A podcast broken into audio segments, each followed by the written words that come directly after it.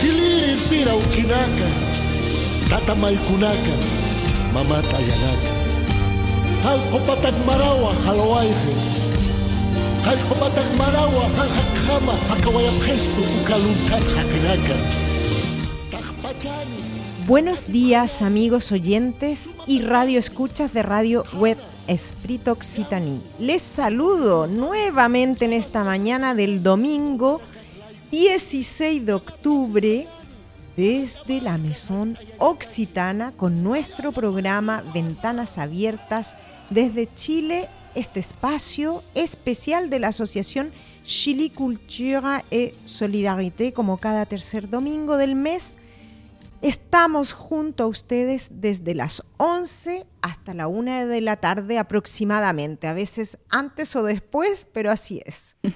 Iniciamos otro domingo otoñal, aunque este otoño está esquivo. Este fin de semana 26-27 grados, increíble, ¿no? Increíble. Así es que la lluvia se nos ha ido, parece, dicen que va a llover, uno se prepara y no llueve. Cuento aparte o chiste aparte. He guardado maleta de verano y vuelvo a sacarla, porque hay que sacar todo. Bueno, y por supuesto saludo con mucho gusto, mucho cariño a nuestra compañera de radio, Josefa. Hola, Josefa. Buenos días. bueno, aquí saludamos también, como cada mesa, y Ciudad en la técnica para empezar este domingo. Buenos días. Y bueno, todo bien, Josefa, ¿cierto? Muy buen domingo. bueno, em, juntos vamos a invitarles a este nuevo programa especial dedicado a la diversidad cultural. Este mes eh, nuestros temas son muy variados porque nos hemos unido a las jornadas del calendario. El primero de octubre fue el Día del Agua y el 12 de octubre el Día de la Diversidad de los pueblos indígenas por el respeto a los pueblos indígenas y también en nuestra agenda cultural tenemos una entrevista a la gran escritora española Rosa Montero que pasó por Toulouse en el marco del Festival Polar du Sud Toulouse. Así es que eso es un, un hito sumamente interesante, una suerte poder entrevistarla para este programa. Y bueno, Josefa, como es costumbre, hoy eh, hago una pequeña introducción y luego vamos a comentar qué pasa con eso. Perfecto. Eh, para abordar este tema titulado Diversidad Cultural, porque tiene mucha diversidad este domingo, les quiero compartir una citación que he tomado de CIT de la Comisión Interamericana de Derechos Humanos y eh, en este mm, manual que tomé habla de los derechos a la libre determinación de los pueblos indígenas y tribales. Y ahí encontré una frase, vamos a decir, hecha por una persona de, de uno de los tantos pueblos indígenas, donde decía los pueblos indígenas hemos sido originalmente autónomos, libres. Nuestra autonomía es milenaria, pero mi espíritu y mi, voz no se acallarán, no se apagarán. Sin embargo, debes saber que yo estaba aquí antes de todo eso. Yo estaba aquí antes, mucho antes. Me pareció súper, súper importante cuando leía en la página 29 de esta Comisión Interamericana de los Derechos Humanos, donde se habla de la libre determinación de los pueblos indígenas y tribales. Y quería comenzar con ello para que tengamos en cuenta que esta fecha fue resignificada en América Latina para revalorizar la cultura, la historia y el patrimonio de las comunidades nativas que habitaban el continente y promover la diversidad y los derechos humanos de todos los pueblos. Cada 12 de octubre, desde hace 10 años y un poco menos vamos a decir, se conmemora el Día del Respeto a la Diversidad Cultural, promoviendo así el análisis y reflexión histórica el diálogo intercultural, el reconocimiento y respeto por los pueblos originarios.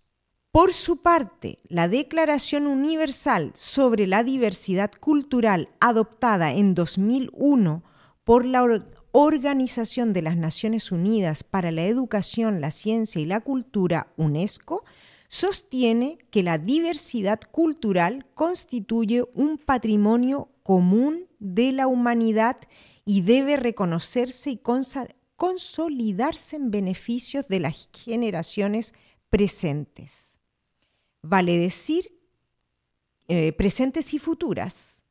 Vale decir que en ese entendimiento, por ejemplo, Argentina aprobó en 2007 la ley 26.305, la Convención sobre la Protección y Promoción de la Diversidad de las Expresiones Culturales.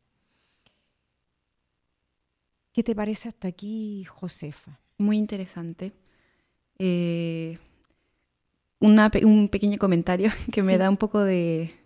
que hace eco a esta frase que habías tomado de la, de la, de la Comisión Interamericana, que las leyes están apareciendo ahora cuando estos pueblos estaban justo antes, me fío, estaban antes de los estados que están tomando estas leyes. Encuentro que es, bueno, evidentemente este proceso tenía que llegar algún mm. día, pero qué pena que sea tan tarde después de tantos siglos de, de lucha y claro, que sean estos mismos estados que, que hayan sofocado a estos pueblos, en cierto sentido es simbólico que ellos mismos estén tomando, estén tomando medidas para el mm. reconocimiento y la preservación de la diversidad cultural. Ahora hay que ver si funciona o no funciona, pero por lo menos hay un esfuerzo en reconocer.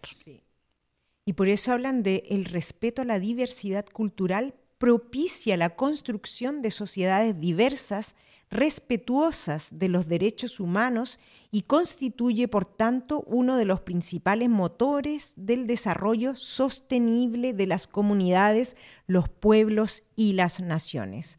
Cabe destacar los convenios y leyes que protegen hoy en día a los pueblos indígenas, los principales instrumentos legales internacionales que reconocen nuestros derechos colectivos como pueblos indígenas son el convenio 169 de la Organización Internacional del Trabajo, OIT, sobre pueblos indígenas y tribales en países independientes, también llamado convenio 169 de la OIT.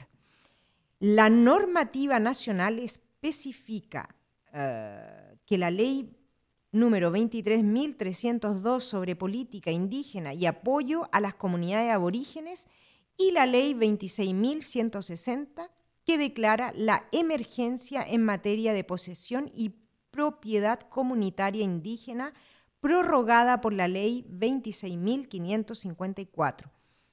De todo esto, obviamente, hablaremos más con, mi compañera Josefa. Claro. Pero a mí, eh, como tal como tú lo dices y muy bien dicho, las leyes están apareciendo ahora. Sin embargo, aunque hablemos de 2001, 2007, me pregunto hasta qué punto se están respetando en todos los pueblos de América Latina y a nivel mundial, donde existen los pueblos aborígenes o autóctonos, si realmente se respetan esas leyes. Claro. El derecho a la propiedad que ellos tienen. ¿Cómo se lo... ¿Por qué? Y siempre me pregunto, ¿por qué se les embarga sus terrenos? ¿Por qué los sacamos de un lado para construir? O sea, claro, para urbanizarlos. ¿Por qué si normalmente la OIT respeta que ellos no pueden ser sacados de ahí? Ahí está el problema en bueno, todo el tema territorial. Mm. Es así como se muestra a qué punto un, pueblo indígena o aborigen es respetado.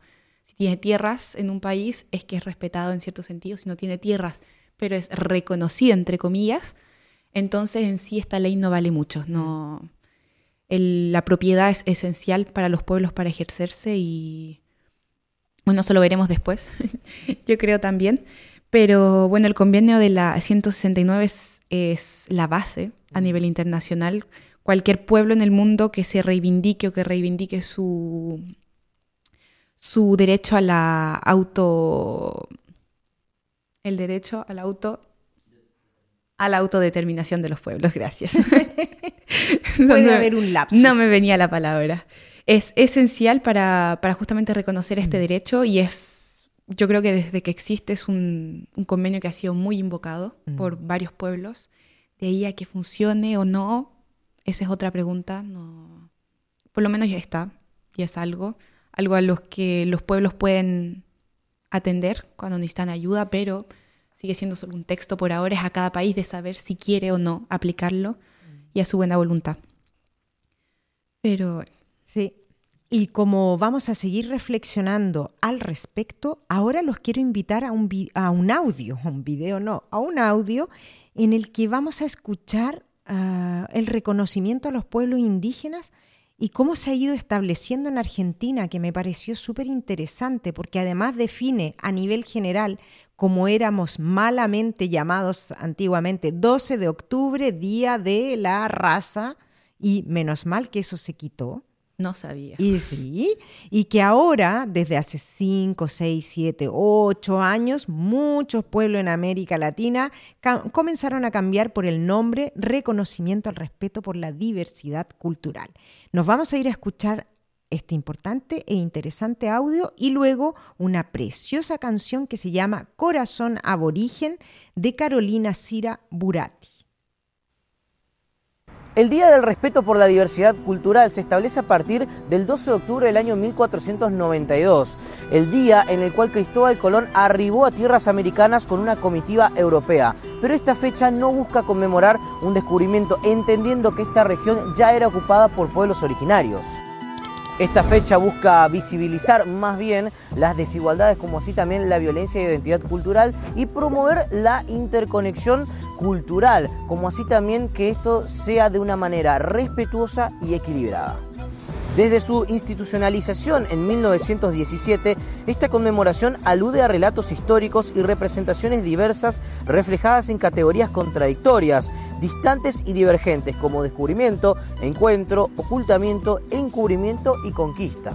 Incluso hasta el año 2010 se celebraba el Día de la Raza, entendiendo esto en consonancia con lo que sucedía en España desde el año 1914 en el marco de resaltar la lengua, la religión en común, la cultura y la unión de razas.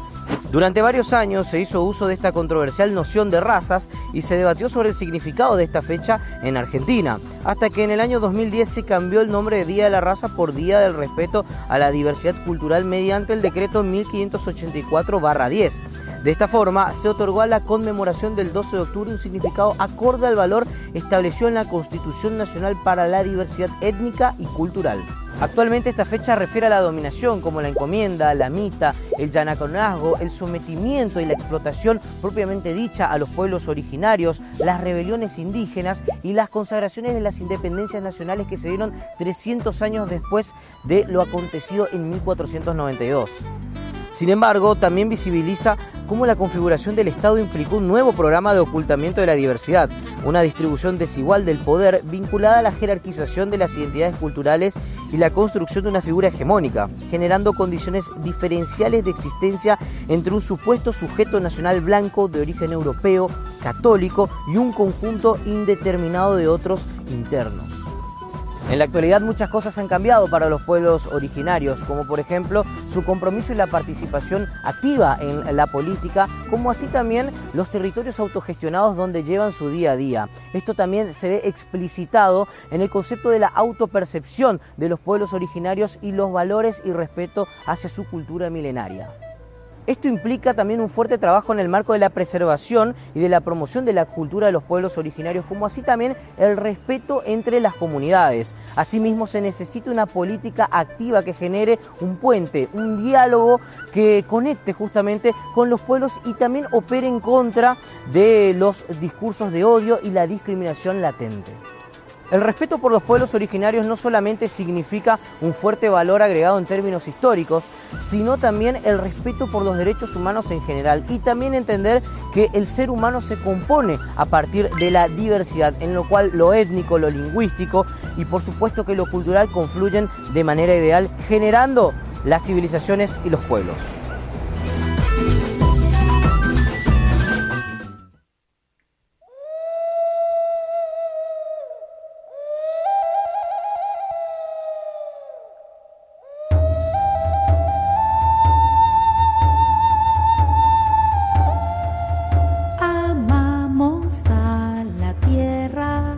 respetamos los mares, cuidamos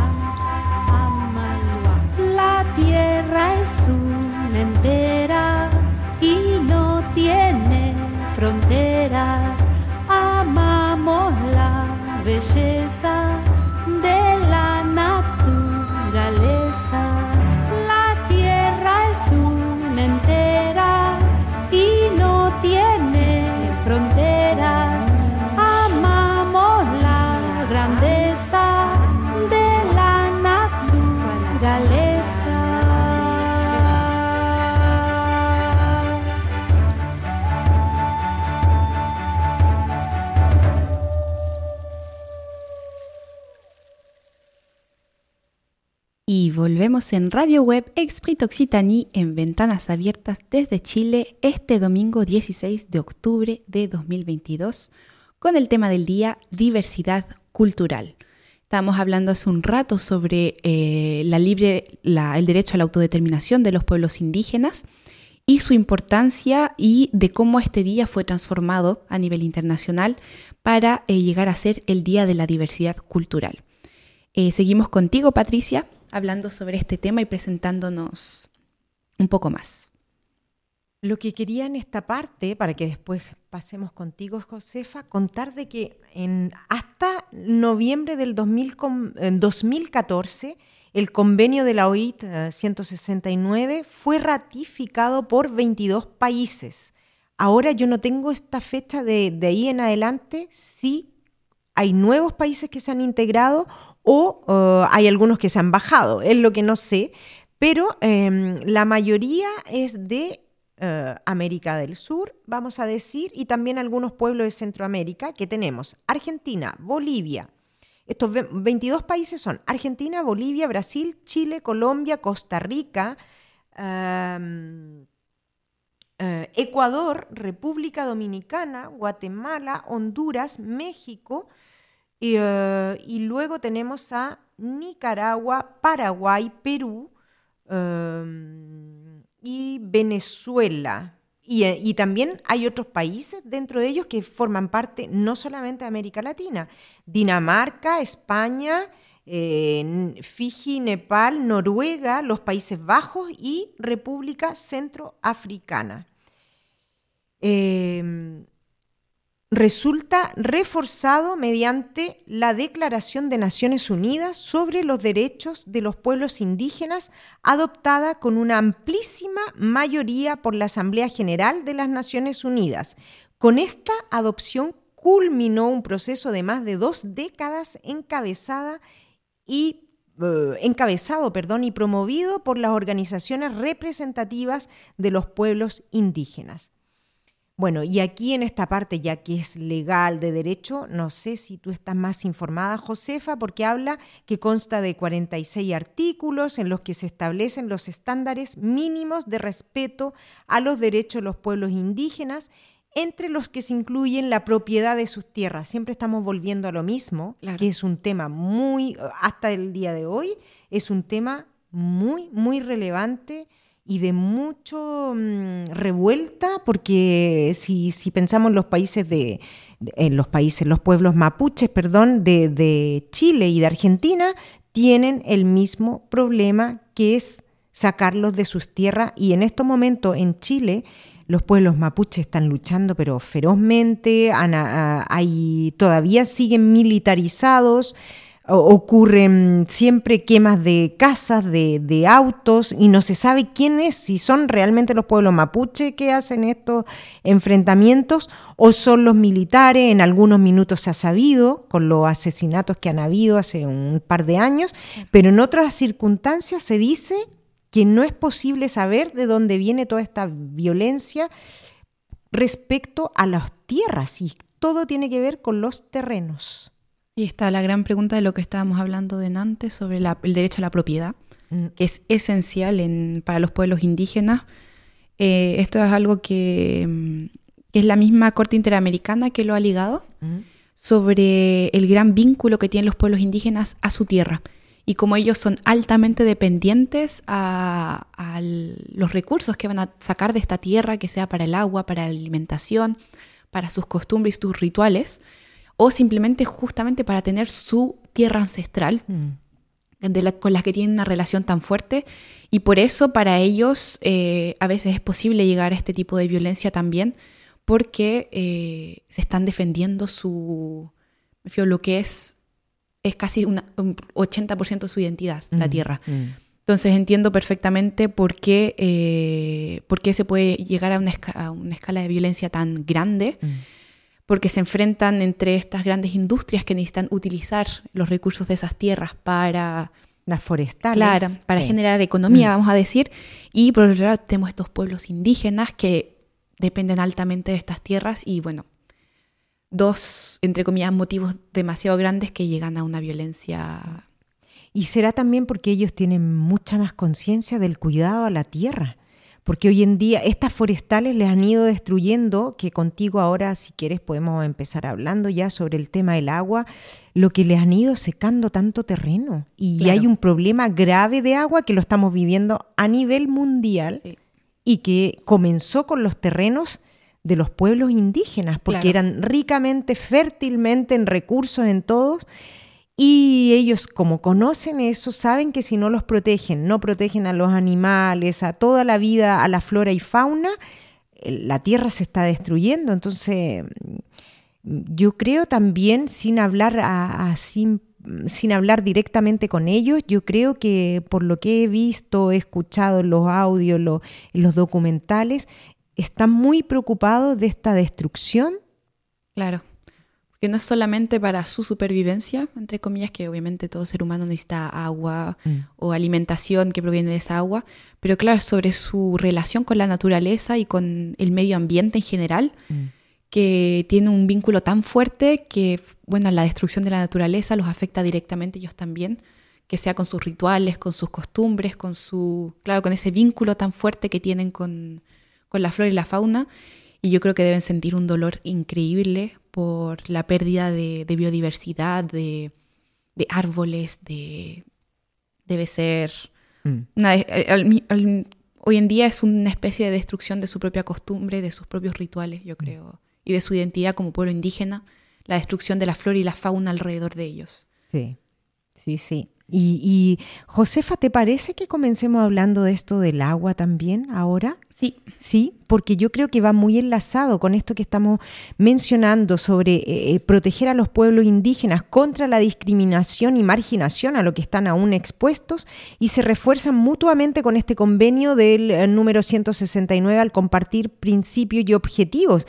Pero uno de ellos es proteger sus tierras, lo que ya dijimos. Claro. Y este recurso.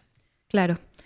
Eh, bueno, el convenio de la OIT no habla específicamente del derecho al agua. Mm. Se reconoce como un vínculo al, a la naturaleza, al medio ambiente y a todo lo que rodea, pero es la Corte Interamericana que viene a reconocer este derecho al agua, claramente. Es en una decisión del 2020 eh, de la Asociación eh, LACA-ONAT contra el Estado de Argentina mm. sobre justamente el acceso a estas tierras para el reclamo de tierras indígenas, tierras ancestrales, por esta, por esta asociación de pueblos.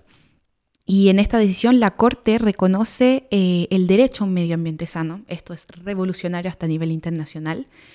Y dentro de este derecho reconoce el derecho a la alimentación, el, el derecho a la cultura y sobre todo el derecho al agua, mm. como parte esencial de la supervivencia de estos, de estos pueblos indígenas y, eh, y para justamente su cultura, parte de su identidad. Eh, sin embargo, este derecho ha sido muy poco respetado, muy poco protegido. Eh, bueno, en Chile, Chile es un ejemplo muy fuerte sobre el respeto al derecho al agua, que es inexistente, mm. vamos a decir.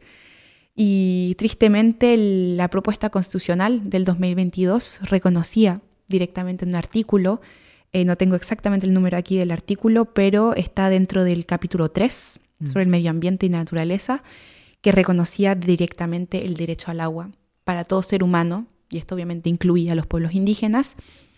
Y eh, es una parte muy importante porque hasta, hasta hoy en día la Constitución solo protegía, entre comillas, el agua, eh, como un como un como un, un bien, Un bien. un bien que se puede vender, que se puede poseer. Mm. Y esta propuesta constitucional tenía eso increíble de que eh, consideraba el agua como inapropiable. Mm. In- no se podía comercializar, no se puede vender, no se puede poseer. Mm.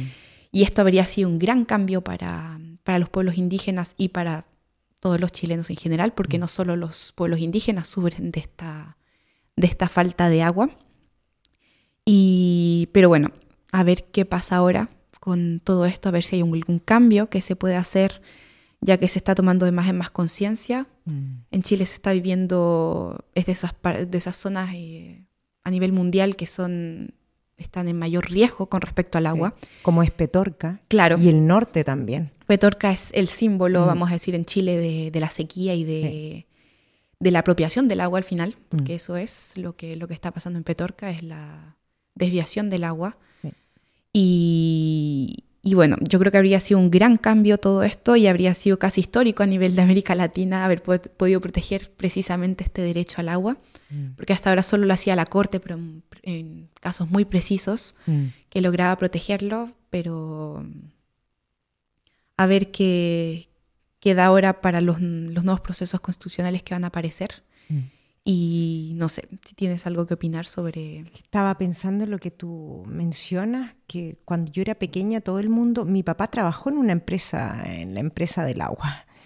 Y, todos hablaban de la riqueza y de tanta agua que había y teníamos agua y yo me recuerdo que todo era como agua, agua por todos lados y nos vanagloriábamos del agua porque claro, yo además tenía alguien cercano que trabajaba en una empresa que, que hablaban siempre del agua y que era un recurso muy rico, muy importante, que alcanzaba para todos, y fui creciendo, creciendo, y, ah, y leía, encontraba a los niños de Etiopía que sufrían de agua, falta de agua en África, yo decía, qué terrible, pobres de ellos, nosotros tenemos tanto y siempre llueve y tenemos agua para derrochar y las duchas y toda la gente en las calles regando, y, y, fui creciendo, digamos, de edad, más que de tamaño, pero igual. Y, y me di cuenta que al final ya no éramos tan ricos en agua, que estaba llegando ahí que también. estábamos llegando también a eso y qué terrible, porque empecé a- empezamos a crecer en este sentido de que no sabes qué, el agua le pertenece a algunas personas. Ya no podías ir a, a los lagos como querías a- abiertamente y que encontrabas, ¿cómo le llamaban a eso antiguamente? Que sacaban los, pero no eran pozos, que podías meter la mano y sacar agua de la tierra, o sea, era genial, caminabas en algunos sitios. Cuando niños salíamos de excursión con la familia o amigos y caminabas y te encontrabas con estos pozos, las norias, Noria, que metías la mano y podías encontrar agua. ya no existe. Y hoy, día, hoy en día tú hablas de eso y todo el mundo te mira como bicho raro porque eso ya no existe. Claro. Porque era agua para todo el mundo. En todas partes abrías un grifo y encontrabas agua. Y, y cuando yo pienso, cuando empezaron a pasar los años y empezaron a hablar de Petorca, que la gente le llegaba agua con camiones una vez al mes, yo me dije, ¿y dónde? ¿Qué pasó? ¿Qué ¿Cómo? pasó con toda esa agua? ¿Cómo no ¿Cómo llega se eso? perdió esa riqueza de la que todos nos vanagloriábamos? Luego empezaba, antes de que me viniera a Francia, empecé a ver el río Mapocho, ya no tenía agua el río Mapocho. Ya no es río, ¿eh? Ya no es río, es un canal. río. Yo pasé ahora en julio, no le queda nada de agua. Entonces, finalmente tú te dices el recurso, un bien básico. No puede ser. No puede ser, está completamente Sí. ah, seco.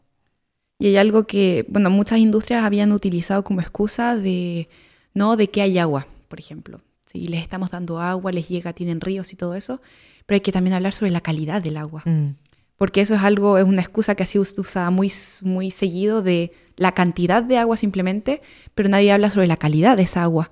Si es potable, si tiene enfermedades, si viene de industrias contaminantes, si... Y, y no es solamente ver el agua, es ver qué tipo de agua está corriendo el, agua del río Mapocho. sí.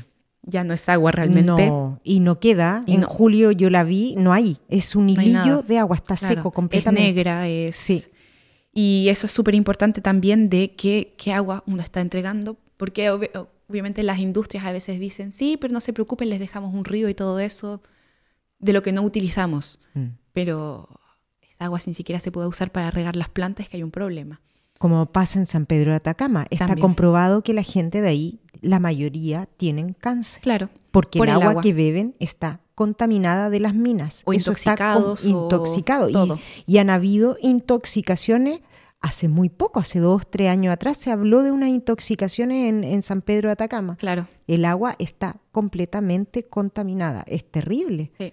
Bueno, hay que saber que para eso, para la Corte Interamericana, ese tipo de problemas es al Estado chileno, me refiero es a los estados de resolverlos, y es su responsabilidad entera de resolverlos, pero no han hecho absolutamente nada.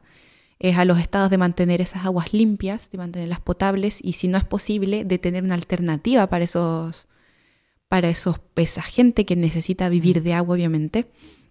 Pero bueno, como hemos visto, no, no es el caso y lamentablemente Chile no ha sido condenado tampoco por eso. Y, y bueno, a ver qué, qué decisiones se van a tomar ahora con, con respecto a eso. Ahora que se está tomando de más en más conciencia y que desde hace unos años se ve. Eso de que, como hablabas tú, de que era en otra parte, en otro país, era en otro continente, pues ahora se ve desde hace años y ya no se puede negar el hecho de que no haya agua. Se ve en Santiago mismo que no hay agua. Y a ver si eso trae algún cambio de aquí de aquí entonces. Y no sé si querías tú continuar con tu Yo creo que ahora vamos a ir a una pausa musical Perfecto. para dar un ánimo a nuestros queridos radio escucha, porque todos somos responsables de seguir cuidando el agua y eh, a nuestra manera también en nuestros pequeños espacios. Y luego retomamos contigo, Josefa, y nos vamos a ir a escuchar Antiguos Soles.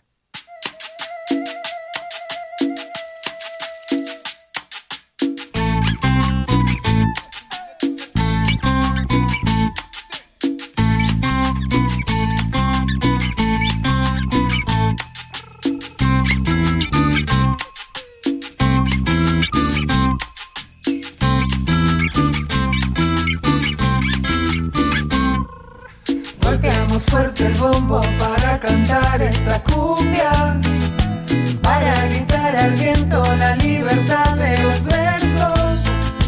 Llegamos con el ritmo que une a nuestros pueblos, bailando el mismo paso que marca el pulso del tiempo.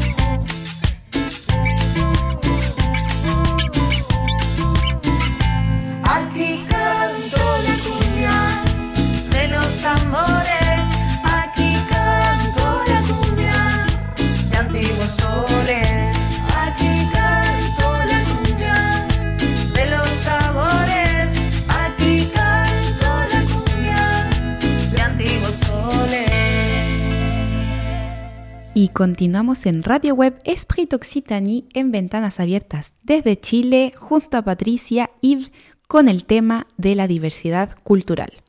Bueno, aquí venía, estábamos hablando sobre el tema del agua y del derecho al agua para los pueblos indígenas y eh, la importancia del vínculo que eh, tiene este derecho con eh, sus derechos a la autodeterminación y a la diversidad cultural.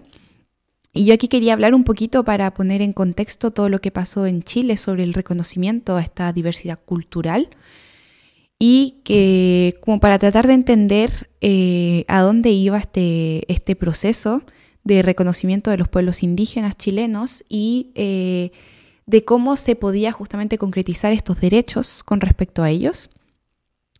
Y bueno, ya hablamos un poco del marco jurídico de lo que había tanto en América Latina como en Chile, eh, con el convenio de la OIT, con las, con las decisiones de la Corte Interamericana de Derechos Humanos, eh, que bueno, son muchos instrumentos a nivel internacional y regional, pero que eh, tienen poca que son poco vinculantes, entre comillas, ya que los estados no están totalmente obligados de aplicarlos y esto lo hace un gran problema para el respeto de estos derechos en concreto que hoy en día son reconocidos como derechos humanos, eh, el derecho al agua, el derecho a la alimentación, el derecho a la diversidad cultural, son derechos humanos hoy en día. Y bueno, eh, yo quería hablar un poquito sobre este, este reconocimiento de los pueblos indígenas, que es la primera etapa, que es lo que estamos viendo un poco en, América Latina en general, de que se empieza a reconocer qué pueblos existen, qué lenguas hablan, cuáles son sus culturas. Mm pero hay que saber que esta es solo la primera etapa. La segunda etapa es eh, la autonomía de estos pueblos indígenas y la responsabilidad que se les da dentro de un Estado. Y es aquí donde realmente se ejerce su derecho a la autodeterminación, a su libre determinación. Eh, este es un derecho que se define como la capacidad para determinar libremente su condición política como pueblos su propio desarrollo económico, así como sus estructuras sociales y culturales para la producción, reproducción y desarrollo de la vida individual y colectiva. Entonces el ejercicio de esta autodeterminación es esencial porque es la que permite que estos pueblos indígenas justamente hagan respetar dentro de sus territorios el derecho al agua, el derecho a la alimentación, cuando el Estado mismo falla en respetarlos. Y bueno, se ha, se observado en varios estudios que eh, justamente para que se llegue a esta real autodeterminación, no solo que sea en la palabra, hay que hacer un cambio estructural. Por ello hay que entender que se tiene que descentralizar un Estado, que se tiene que reconocer la plurinacionalidad y que se tienen que crear instituciones administrativas, económicas y judiciales propias. Mm. No sé si hay gente que leyó aquí la propuesta constitucional, de Chile del 2022 y que les hizo eco esto, porque son tres partes, son los tres puntos del cambio estructural que estaban dentro de esta propuesta constitucional y los cumplía en todo sentido.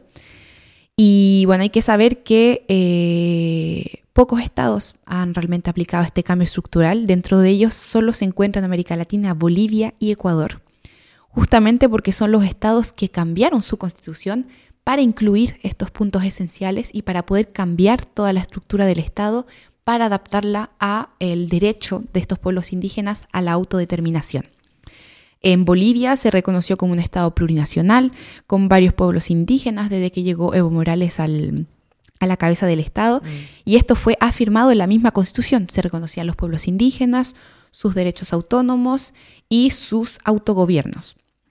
En Ecuador fue un poco lo mismo, pero se hizo a partir del derecho a la naturaleza y de su relación, eh, su vínculo importante con los pueblos indígenas y que estos pueblos indígenas son los más eh, propios para justamente proteger esta naturaleza y todos los recursos como el agua o como la flora y la fauna. Estas fueron las primeras constituciones que reconocían estos derechos fundamentales y que justamente permitieron cambiar la estructura del Estado mismo. Bueno, de ahí a que estos dos estados eh, cayeran en una especie de populismo es otra pregunta. Me no tiene que ver exactamente con el reconocimiento de eh, la autonomía de los pueblos indígenas, porque esto es algo que mucha gente confunde hoy en día, que piensa que es porque se reconocieron los pueblos indígenas que Bolivia se transformó en un populismo o lo mismo para Ecuador. Hay que hacer una gran diferencia. Estos dos países se transformaron en populismo por el papel que tuvieron sus líderes, Mm. no por el reconocimiento y el cambio constitucional que hubo.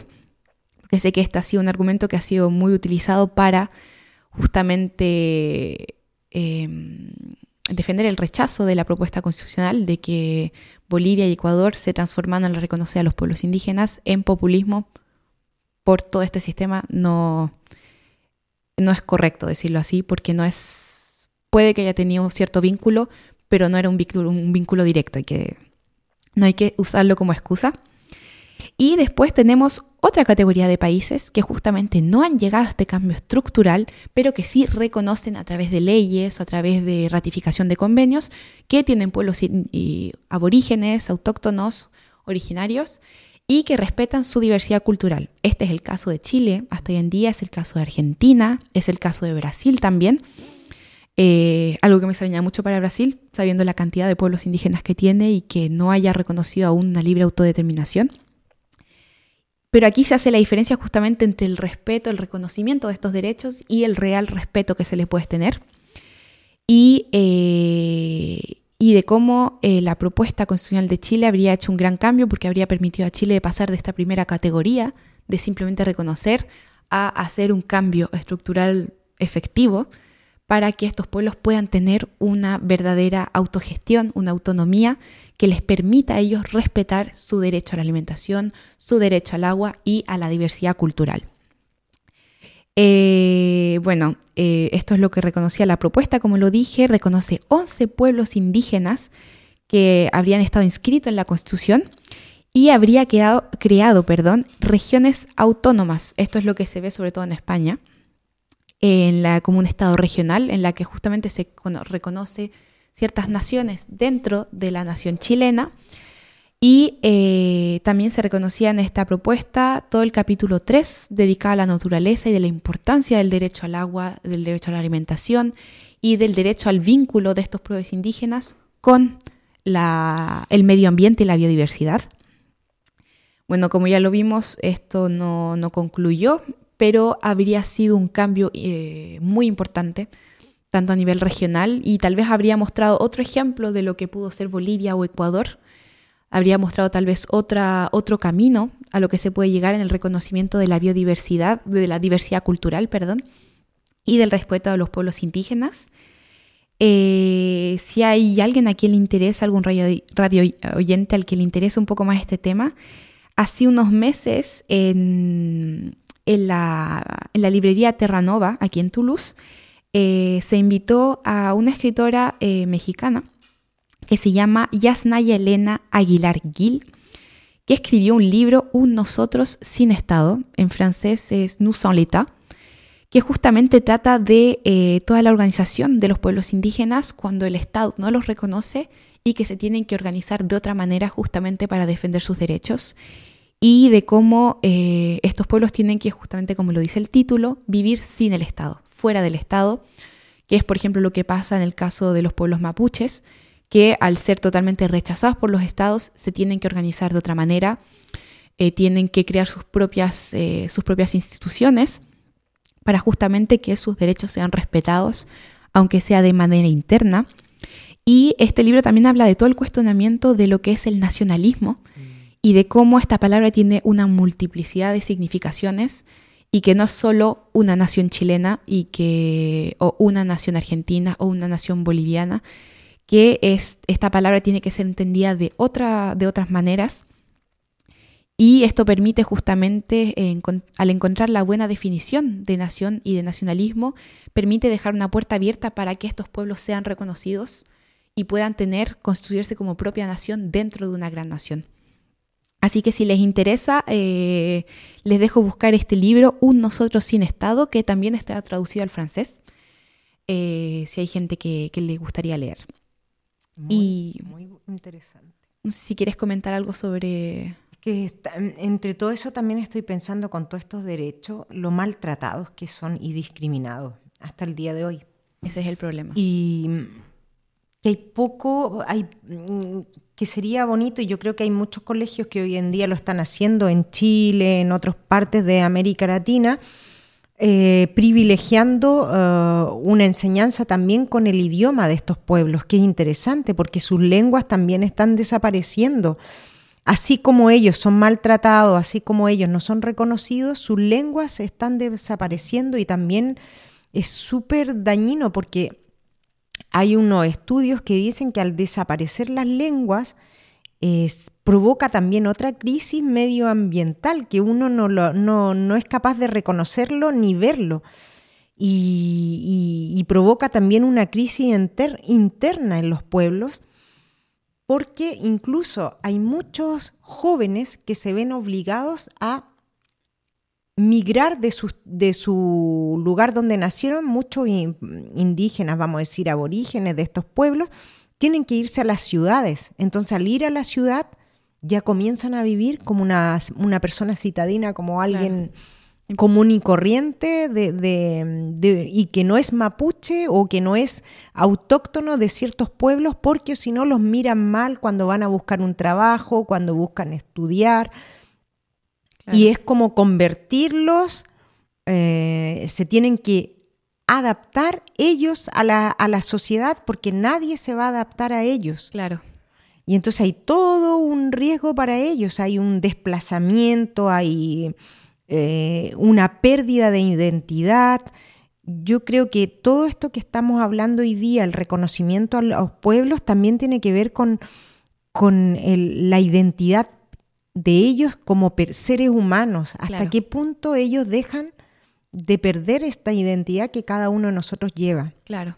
Por eso es tan importante no solamente reconocer en un texto, decir, ah, ustedes existen, ustedes usan esta lengua, es darle, darles instancias, darles instituciones, darles eh, métodos para que ellos puedan seguir haciendo vivir su lengua, su cultura, que sea a través, por ejemplo, una institución educativa, mm. que ellos puedan seguir transmitiendo su saber no necesariamente tiene que, ser hacia los mismos, em, hacia las mismas personas que pertenecen a estos pueblos, pero también hacer que se expande y que se conozca hacia el resto de la población, justamente para hacer desaparecer progresivamente esta discriminación que ellos viven y que todo el mundo esté, conozca, tenga una base de conocimiento sobre las costumbres, eh, los rituales de estos pueblos indígenas, para que por lo menos haya una base de respeto y que haga desaparecer esta discriminación que esta gente vive, el hecho de tener que renegar tu nombre para encortar trabajo no es algo que debería, no es normal, mm. obviamente, y esa discriminación es una discriminación escondida, entre comillas, de la que no se habla hoy en día, y, pero que es totalmente real y que mucha gente tiene que vivir para poder, para poder sobrevivir hoy en día y, y al mismo tiempo tienen que abandonar su cultura, tienen que hacer morir su cultura para ellos sobrevivir como persona. Pero sí, y sabes que como si es que no hay, no hay más ah, eh, definiciones de tu parte, yo quería igual dar tres puntos relevantes de esto, porque tú hablabas de Ecuador y de Bolivia, cómo han entrado, ah, son los primeros países de América Latina que entraron en, en estas leyes aceptando este respeto a esta diversidad, pero em, es curioso de darse cuenta que también son dos países, tanto como muchos de América Latina, que sufren de agua enormemente. Por ejemplo, en Ecuador el agua que consumen todos los pueblos está completamente contaminada. El 20,7% tiene metales y heces. Y, Perú, bueno, Bolivia, me voy a Bolivia, eh, se dice que la población de Bolivia lleva viviendo esto toda la vida, desde atraviesan desde hace más de 25 años una sequía tremenda en el cual ellos no tienen, o sea, es como eh, una guerra por el agua, efectivamente. Pero tampoco se habla mucho. Eh, mira, se les desapareció el lago Popó desde el 2015 eh, era un lago que era muy, uno de los más importantes de Bolivia, con una extensión de 2.337 kilómetros cuadrados y más de 300 familias tuvieron que ser desplazadas con destino incierto. Estamos hablando de pueblos aborígenes, Claro. ¿ah? porque Bolivia tiene una gran concentración de estos pueblos. Y luego yo buscaba información, Perú tiene entre 7 y 8 millones de peruanos no tienen acceso al agua potable. Claro. Y es uno de los 20 países más ricos del mundo en agua. Más encima. Más encima. Entonces, ¿Dónde pasa esa agua? Exacto. Todo esto ha tenido que ver las deforestaciones, las mineras, Claro. todas estas grandes em, eh, industrias que comienzan a destruirles este recurso. Claro. Bueno, yo quería esta parte tuya a- agregarte esto y Y ahora tal vez nos vamos a nuestra tercera pausa musical. Bueno, con la canción, perdón por la pronunciación, Eimun Wekeche en Mapudungun, del ensamble transatlántico eh, de folclore chileno, eh, justamente eh, que mezcla instrumentos de Europa del Norte con la lengua Mapudungun.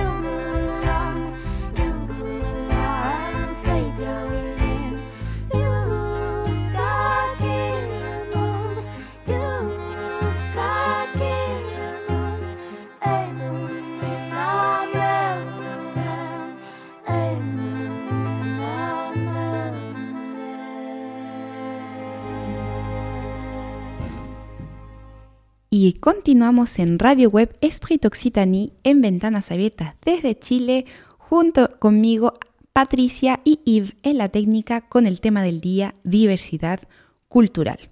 Estábamos aquí hablando justamente de eh, la diversidad cultural con respecto a los pueblos indígenas en América Latina y sobre su reconocimiento.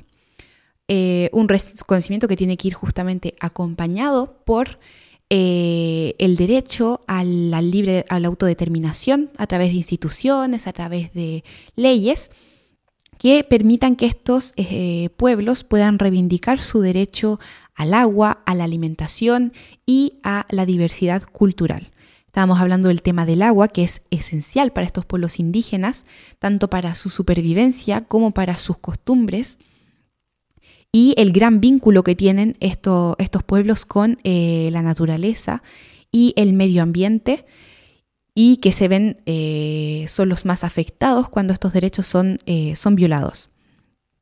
Queríamos terminar este bloque de, sobre la diversidad cultural con una carta que nos fue enviada por Soledad Molinet Huechucura, que es madre de Ernesto, Eyelén y Yampusken, perdón, es socióloga, diplomada en Derechos Humanos y Pueblos Indígenas, es socia de la cooperativa mapuche de ahorro, de ahorro y presidenta de la Asociación de Funcionarios del Instituto Nacional de Derechos Humanos. Eh, les vamos a leer esta carta eh, que se llama Reflexiones sobre un 12 de octubre. En esta fecha, quienes pertenecemos al pueblo mapuche y también otras primeras naciones, nos detenemos y reflexionamos sobre cuánto hemos avanzado en nuestros derechos. Este año, la reflexión ha estado marcada por el rotundo rechazo que dio la ciudadanía a la propuesta de una nueva constitución política que regiría a nuestro país.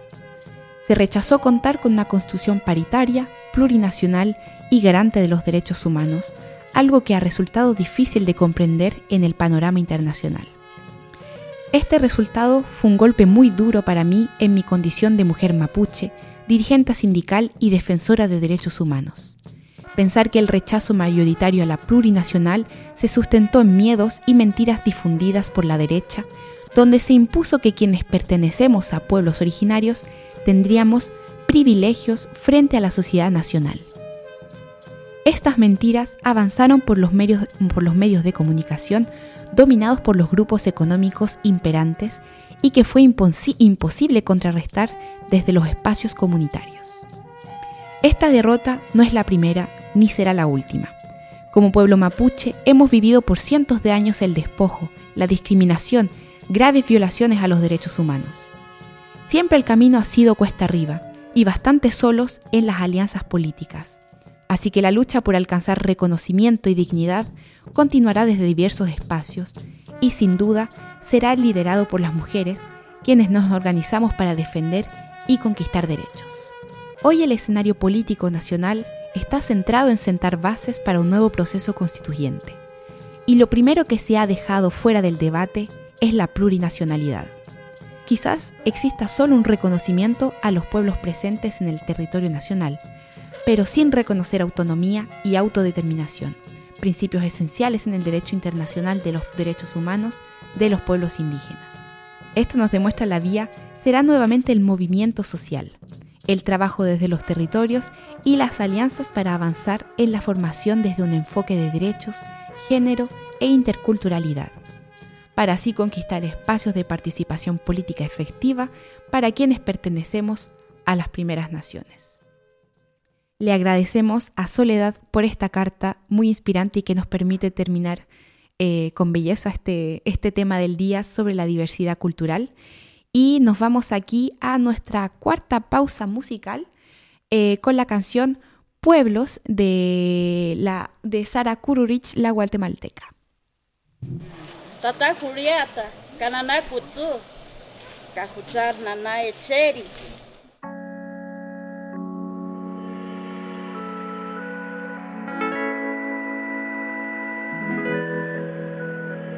Chiquek akonojel retinamit, kikemomki, barwachulef.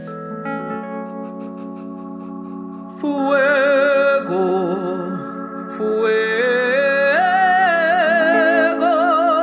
vienen sembrando los pueblos con la esperanza en el aliento.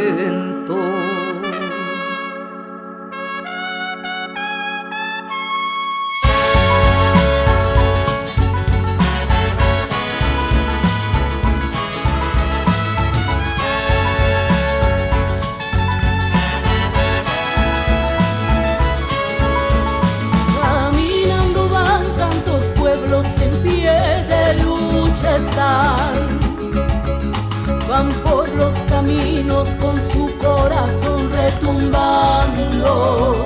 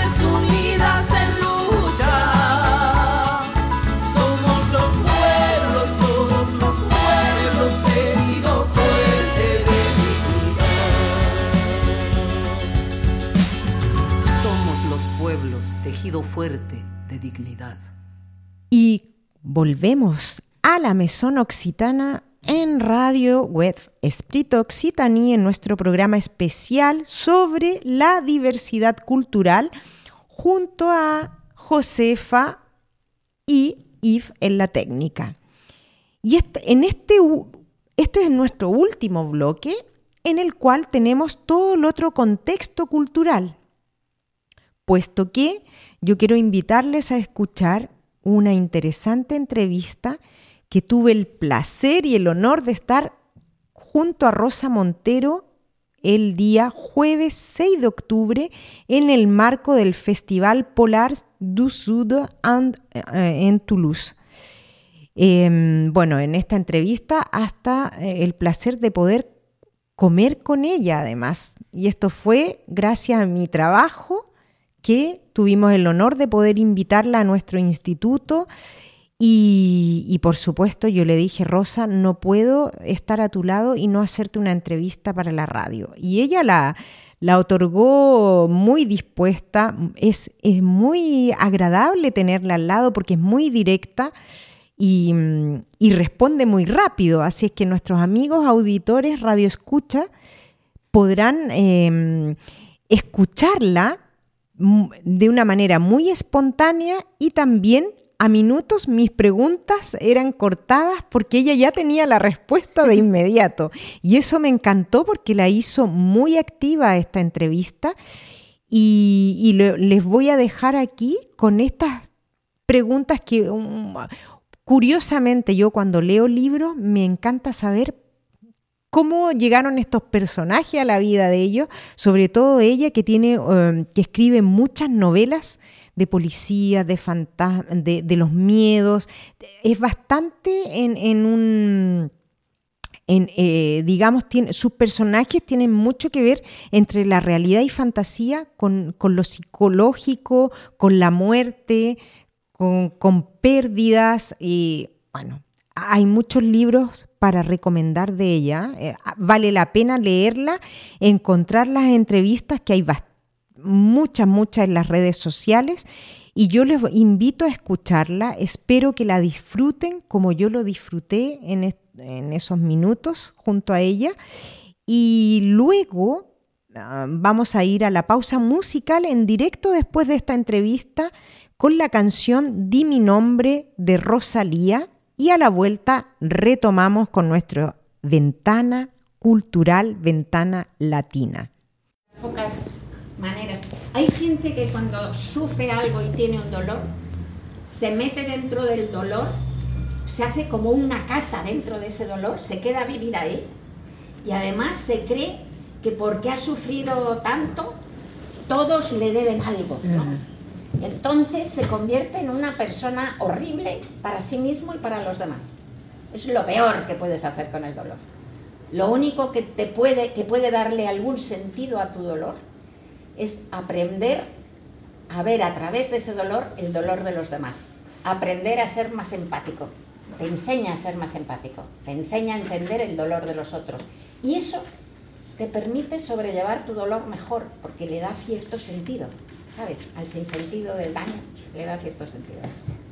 Desde siempre, la mayoría de los novelistas hemos empezado a escribir de niños. Leí una, una entrevista con J.K. Rowling, la, la autora de Harry Potter, decía que su primer libro, lo había, su primera novela, la había escrito con seis años y era de un conejo que hablaba. Y yo mis primeros cuentos, cuentos cortos, pues eh, que mi madre fechó y guardó, pues eran de ratitas que hablaban y los escribí con cinco años, para cumplir seis también. O sea que desde que me recuerdo como persona, porque el recuerdo articulado de uno mismo viene a esa edad, ¿no? a los cinco años o así, desde que me recuerdo como persona me recuerdo escribiendo, de manera que forma parte de lo que soy, no es una vocación. En ningún momento yo me dije, yo quiero ser escritora, jamás, simplemente escribía. Y era mi manera de vivir, y es, una, es un esqueleto exógeno que me mantiene en pie, de alguna manera es estructural. ¿Y ah, tienes entonces un mundo rico de fantasía? Porque todo esto viene desde esta fantasía, desde cómo se construyen estos personajes que van apareciendo en Sí. cada uno de tus libros, novelas. Las novelas son eh, sueños que sueñas con los ojos abiertos, sueños diurnos, pero son exactamente igual que los sueños que sueñas por la noche, en el sentido de que no los controlas y de que nacen del mismo lugar del inconsciente del que nacen los sueños. Son sueños que aparecen cuando estás despierta y son efectivamente juegos de alguna manera de tu cerebro. ¿no? Ahora acabo de sacar en, España un libro que lo saqué el- el 1 de abril que se llama El peligro de estar cuerda y que habla, es una especie de lo que yo llamo un, un artefacto literario, porque es mezcla de ficción, pero también ensayo, pero también autobiografía, pero también biogra- biografía de otros autores. Y es sobre creación y locura. Y ahí precisamente estudio esto porque hablo, también hablo de neurociencia, me gusta mucho la ciencia y tal. Entonces estudio esto que tú acabas de decir, muy bien dicho, ¿no? Que el cerebro tarda muchísimo en madurar. El cerebro tarda, no madura hasta los 30 años, no madura hasta los 30 años. Eh, y uno de los pasos de maduración del cerebro, uno de los pasos más importantes, se produce en la primera pubertad. Entonces, hasta entonces el cerebro de los niños está hiperconectado. Todas las neuronas están conectadas con todas las neuronas. La cabeza es una tormenta eléctrica. Y entonces en esa primera pubertad, pues eh, lo que hay es una poda. Una, el cerebro poda, hace una poda muy grande de las conexiones neuronales que no son útiles para concentrar el cerebro en cazar bien a los mamuts, en recolectar sin, sin envenenar a la tribu, es decir, es una poda necesaria para, para la especie, ¿no? para la supervivencia de la especie. Pero lo que sucede es que hay un, entre un 15 y un 20% de las personas que no pasan por esa fase de maduración cerebral y que no se produce la poda o se produce de manera deficiente. Y entre ese 15 o 20% que se salta ese paso de la maduración cerebral, están la gente con trastornos mentales y están, están la gente que se dedica a cosas creativas. Entonces, efectivamente, nuestras cabezas siguen siendo como la de los niños, están sin madurar, están todo el rato imaginando cosas.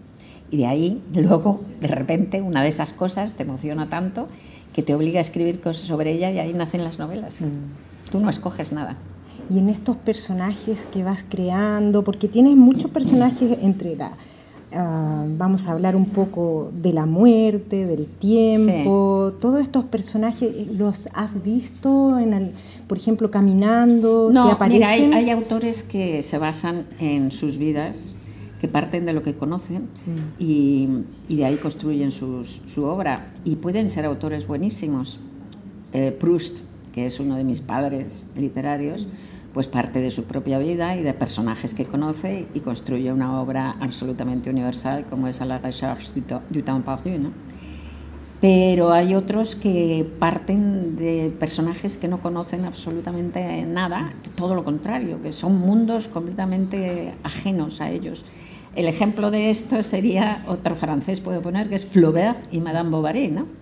Mientras está escribiendo Madame Bovary, Flaubert escribe a, a- a un amigo, no sé si es a su amante, pero escribe una carta y dice, es que no soporto a estos burgueses de mierda, no les entiendo, no los soporto. Y sin embargo, al final dice esa frase que parece ser que es apócrifa y que no lo dijo, de Madame Bovary Semois. Parece ser que no es verdad que lo dijera, pero que lo pensó, seguro. Que pensó que Madame Bovary era él, seguro, ¿no?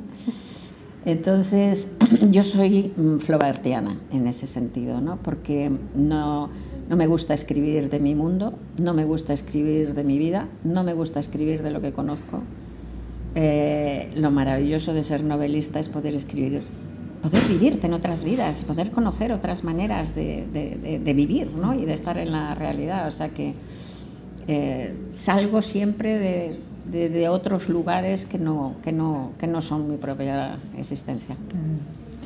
Y eh, en esto de estos lugares de salir que no son de la propia existencia, voy a pasar a otra pregunta como para ah, saltar a esta realidad que tenemos hoy día. Eh, estos eh, personajes también los podemos invitar, por ejemplo, leía hace un tiempo atrás que... que, mm, antes participabas de las manifestaciones feministas, hoy en día... Yo están- participo también, sí. ¿Aún sigues participando? Claro, total y absolutamente. Yo me considero feminista al 100%.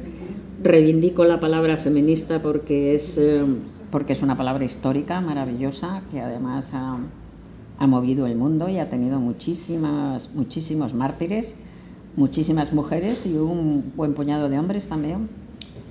Eh, creo que es más menos equívoca semánticamente la palabra antisexista, es más exacta, porque la palabra feminista sirve para que algunos da pie, para que algunos manipuladores digan, ah, es lo contrario del machismo, no es verdad, no tiene nada que ver.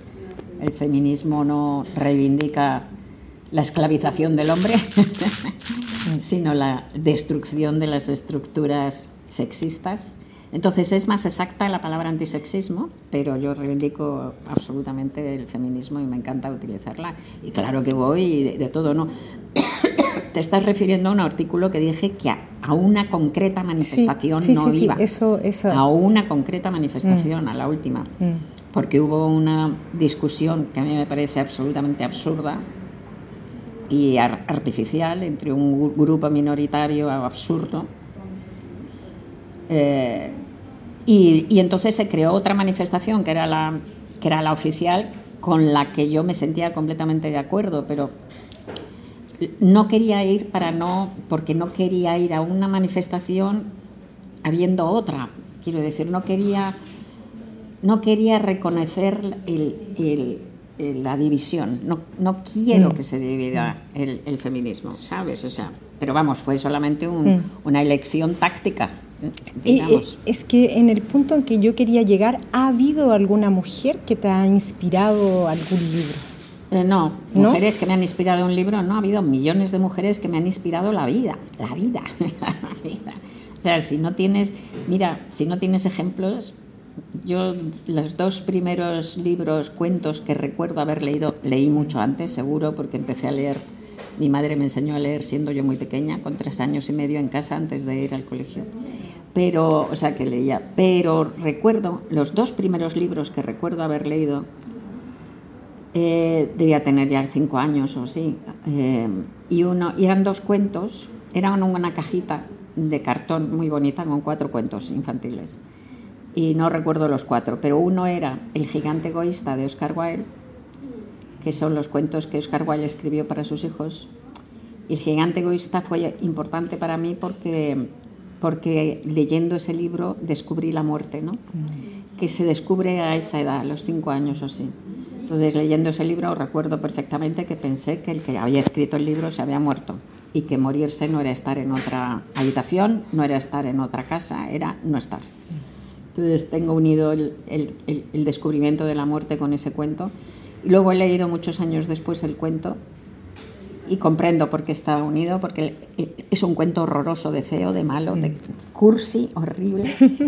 Pero el gigante egoísta se muere al final del cuento, entonces por eso descubrí la muerte y eso te indica qué importante es la literatura para, para poder hablar de las grandes cosas. ¿no? Bueno, ese era uno. Y el otro era un cuento precioso, fantástico, no recuerdo su título, de Selma Lagerlof.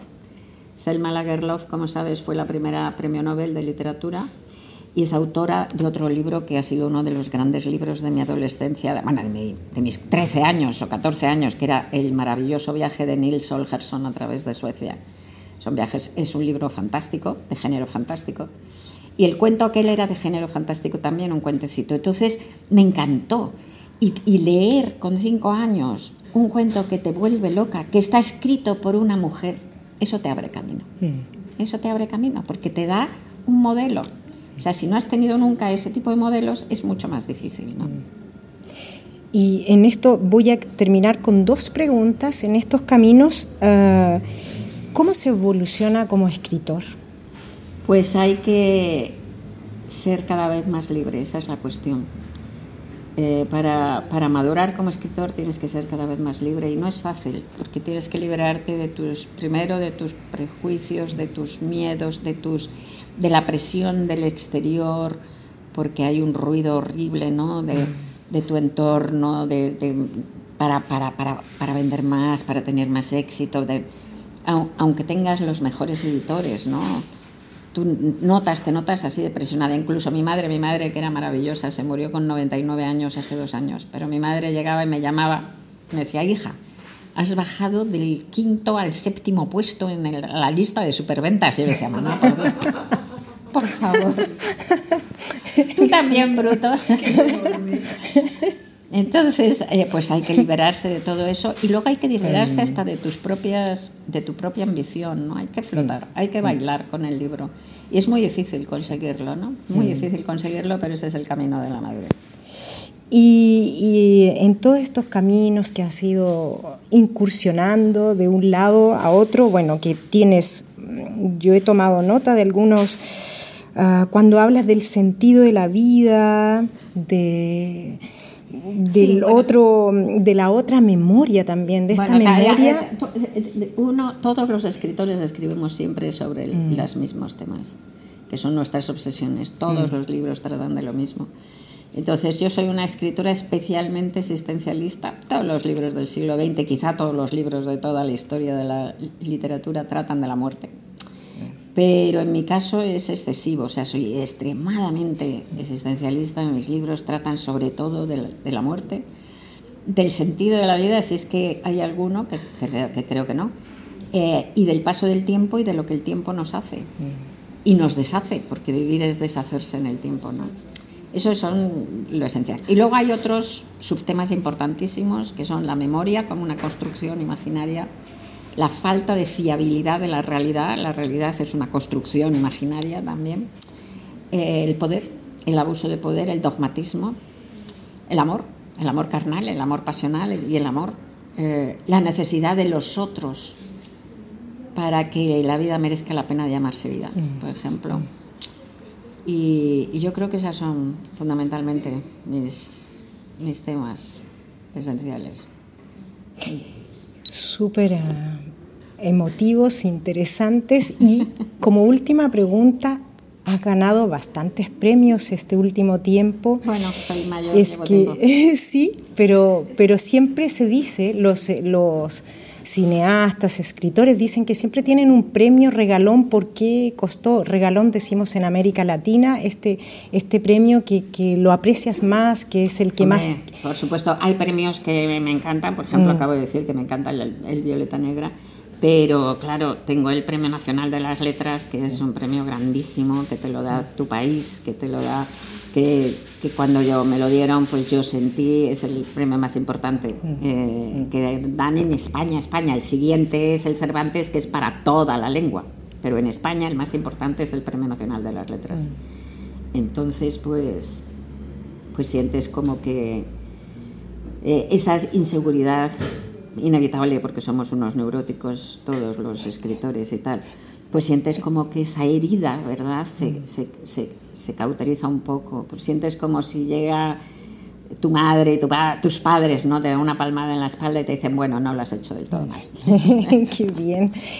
Te quiero agradecer, Rosa Montero, y, y lo único de preguntarte así, ¿crees tú que los libros siguen teniendo futuro? Es decir, Obvio. seguimos, perdón, perdón, mi pregunta te- no termina ahí, sino cómo se lucha contra la tecnología que no a hay veces... que luchar contra la tecnología, la tecnología es una herramienta, usémosla, usémosla bien, no hay que luchar contra la tecnología. Primero, la lectura ha sido siempre minoritaria, siempre.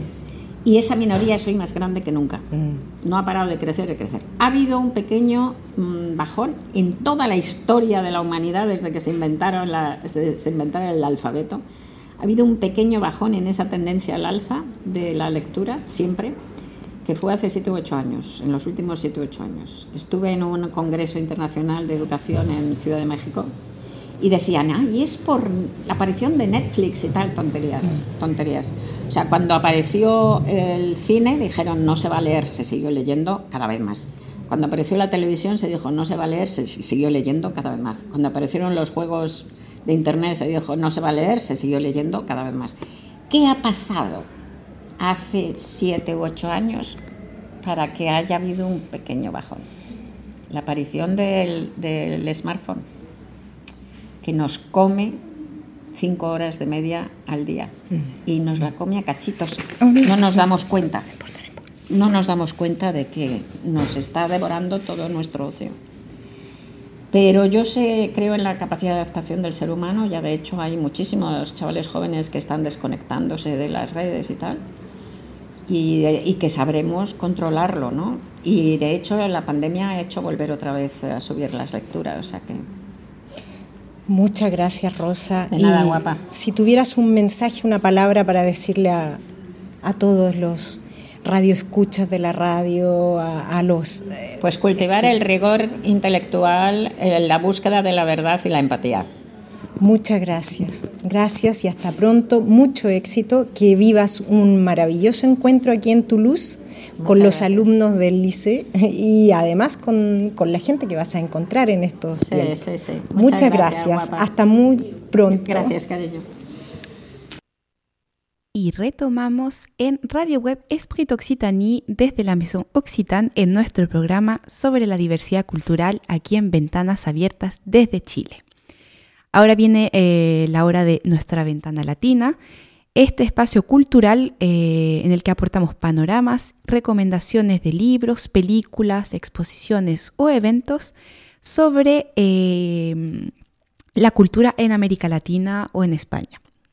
Yo hoy día tengo que para proponer una exposición en el Museum de Toulouse hasta el 31 de diciembre que se llama Oca Amazonie, une forêt habitée. Es una exposición de objetos tradicionales indígenas de las Amazonas eh, y que por la falta de protección se encuentran en peligro frente a la globalización. Encontré que era una, una exposición que eh, pegaba totalmente con este tema y que hay que ir a ver justamente antes que termine de aquí a dos meses. Eh, una exposición que pasó muy desapercibida a nivel de publicidad, yo tampoco había escuchado hablar de ella, pero que presenta muy eh, bellos objetos que puede que de aquí unos, unos años más desaparezcan por la falta de protección.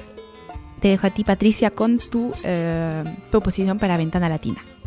Sí, yo tengo al menos dos o tres proposiciones. La primera, que es muy interesante, eh, l'espace de diversité laïcité, nuestro partenaire, eh, a la ocasión de los 10 años de, este sitio tan importante que fue creado aquí en Toulouse, este domingo 16 de octubre, de 10 a 17 horas.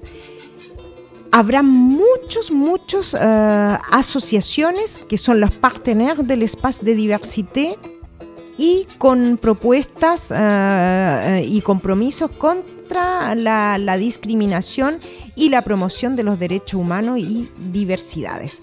Entonces yo quiero decirles que vayan a visitar este sitio. Hay mucha gente que todavía me dice que no conoce el lugar. La entrada es libre, podrán disfrutar de las diversas asociaciones que están desde hoy hasta las 5 de la tarde. Y bueno, van a encontrar gente muy agradable, también eh, diversidades que pueden ser interesantes para nuestros radio escucha. Luego, yo tengo ganas de contarles o invitarles el, el jueves que viene, el jueves 20 de octubre a las 6 de la tarde, estarán en la librería, nuestra librería también amiga, partenaire Le Chameau Sauvage en Avenue des Estados Unidos. Eh, presentándose Gabriel Sandoval, el escritor franco-español que ya lo hemos tenido en variadas ocasiones Sí. en nuestro programa radio, en nuestro quer- querido escritor, y junto a la escritora Aline Musianisi, no sé si estoy pronunciando bien su nombre, eh, presentarán sus nuevas creaciones y estarán firmando los libros a partir de las 6 de la tarde en la librería. No se lo pierdan porque además los libros que eh, escriben son bastante, eh, es una lectura rica, agradable, con mucha poesía, mucho corazón. Bueno, y con eso les invitamos a eh, cerrar este programa de este domingo 16 de octubre 2022 sobre la diversidad cultural. No sé, Patricia, si quieres agregar algunas palabras de fin. Y bueno, para despedir este mes, este programa del mes de octubre, dejarles invitados, queridos amigos, al tercer domingo del mes de noviembre con otro interesante tema cultural y de interés social. No se lo pierda porque viene cargado de muy, mucho, mucho contenido. Y también para despedir, agradecer nuevamente a Soledad quien nos envió esta carta muy interesante, eh, ha sido un agrado leerla y mm, pensando en los pueblos aborígenes, nos despedimos con ellos, con, tienen una selección de canciones ahora que van a disfrutar junto a nosotros. Esperemos que les guste tanto como a nosotros, así es que les deseamos un excelente domingo aquí en Toulouse y a todos nuestros amigos que nos escuchan en América Latina y en Chile. Muy buen domingo a todos.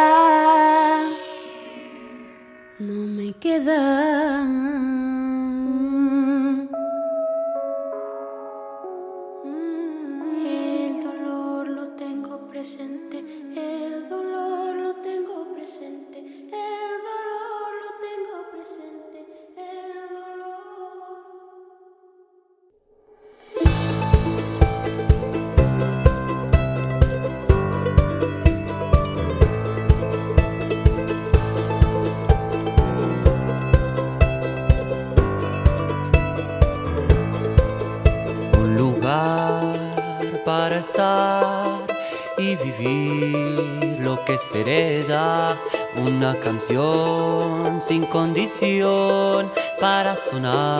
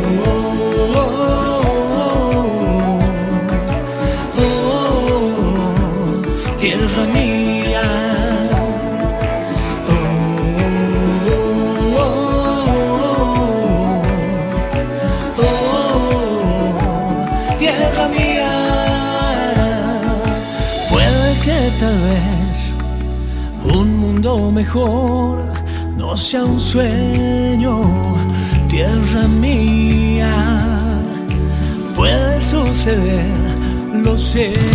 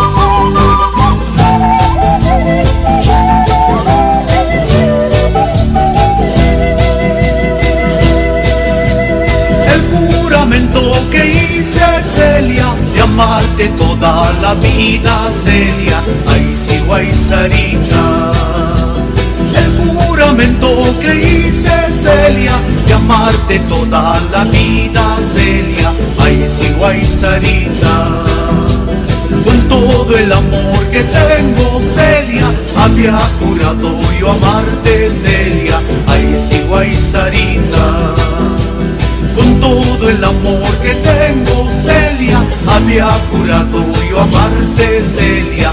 Ay, sí, guay, Sarita.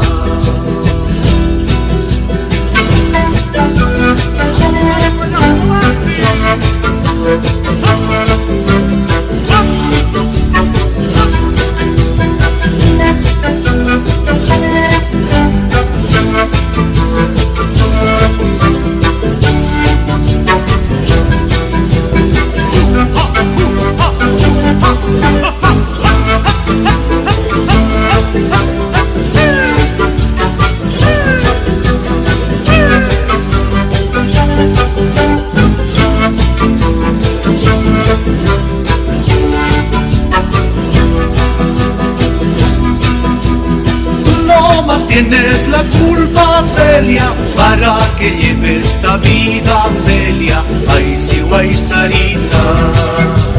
Tú no más tienes la culpa, Celia, para que lleve esta vida, Celia. Ay, sí, Sarita andando de brazo en brazo, Celia, cambiando amor con amores, Celia, ay sí, Sarita. Andando de brazo en brazo, Celia, cambiando amor con amores, Celia, ay sí, guay, Sarita.